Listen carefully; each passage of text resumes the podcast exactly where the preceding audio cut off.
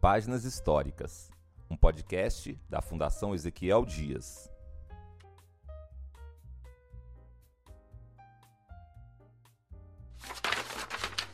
O professor Otávio Coelho de Magalhães nasceu no Rio de Janeiro, no bairro do Catete, em 31 de janeiro de 1880. Era filho do médico Joaquim Coelho de Magalhães e de Dona Rita. Inquieto e levado, aos seis anos fora estudar no colégio alemão. Ingressou na Faculdade de Medicina do Rio de Janeiro com 16 anos, tendo como mentor o professor Miguel Couto. Já no terceiro ano do curso médico, passou a frequentar o Instituto Manguinhos, onde recebeu a influência de Oswaldo Cruz, Carlos Chagas, Rocha e Lima, dentre outros pesquisadores. Concluiu o curso médico em 1911. Em 1912, por indicação de Oswaldo Cruz, transferiu-se para Belo Horizonte para trabalhar no posto de observação e enfermaria veterinária. Neste primeiro ano, concluiu sua tese de doutorado intitulada Cálculo da Massa Total Sanguínea, para a cadeira de Fisiologia. Em 1913, é convocado a chefiar o Laboratório Central da Santa Casa de Misericórdia de Belo Horizonte. Neste período, identifica vários casos de micose pulmonar, provocada por um fungo. Ao mesmo tempo, Magalhães, com apenas 23 anos, começa a lecionar fisiologia na recente Faculdade de Medicina de Minas Gerais. Já instalado em Belo Horizonte, Otávio Magalhães conhece Wanda Figueiredo, sobrinha de Ezequiel Dias, com quem se casa depois de três anos e foi morar na rua Estevão Pinto, no bairro da Serra. Em 1920, Otávio aceita o convite de Carlos Chagas, atual diretor do Instituto Manguinhos, para chefiar o Instituto de Higiene de Pelotas do Rio Grande do Sul. Durante dois anos, Magalhães se dedica em reorganizar o Instituto e a lutar contra a febre tifoide, a tuberculose e a peste bubônica naquela região. Em 1922, Otávio Magalhães retorna a Minas Gerais e, a convite de Ezequiel Dias, inicia as atividades na filial do Instituto Manguinhos em Belo Horizonte.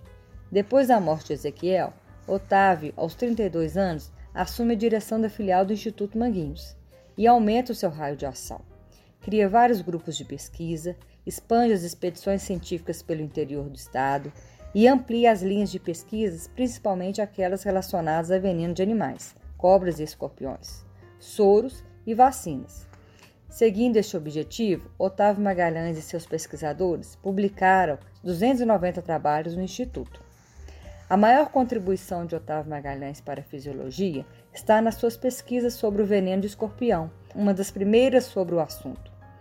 Estudou a relação dose-efeito, o mecanismo provável de ação da toxina no sistema nervoso, no coração e na respiração. Dentre seus principais discípulos está Evandro de Barros e Oswaldo de Melo Campos. Em 1941, com a mudança de direção do governo estadual, Magalhães afastou-se da direção do Instituto Biológico Ezequiel Dias, dedicando-se exclusivamente à Faculdade de Medicina de Minas Gerais. De 1949 a 52, Otávio Magalhães assume a reitoria da universidade, lutando na campanha pela federalização.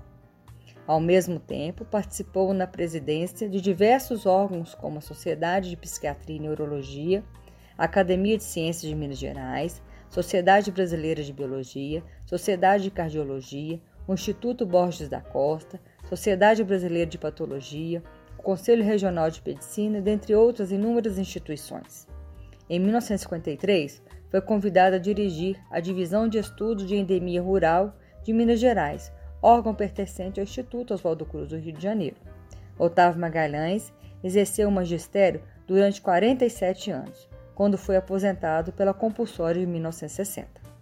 Em março de 1973, depois de 31 anos de ter deixado a direção do Instituto Biológico Ezequiel Dias, o governador Rondon Pacheco decreta a criação do Instituto Otávio Magalhães, órgão da Fundação Ezequiel Dias. Uma das formas de agradecer e reconhecer o trabalho desenvolvido pelo professor Otávio Magalhães, por anos a fio como um homem ousado e transformador, em pesquisa básica e clínica, em doenças endêmicas e tropicais, criação de estruturas para pesquisa e voltadas para a solução de importantes problemas de saúde pública.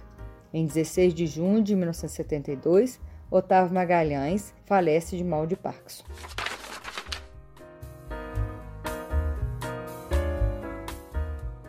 Essa foi uma das páginas históricas com a historiadora Fabiana Melo Neves, do Serviço de Informação Científica, Histórica e Cultural da Fundação Ezequiel Dias.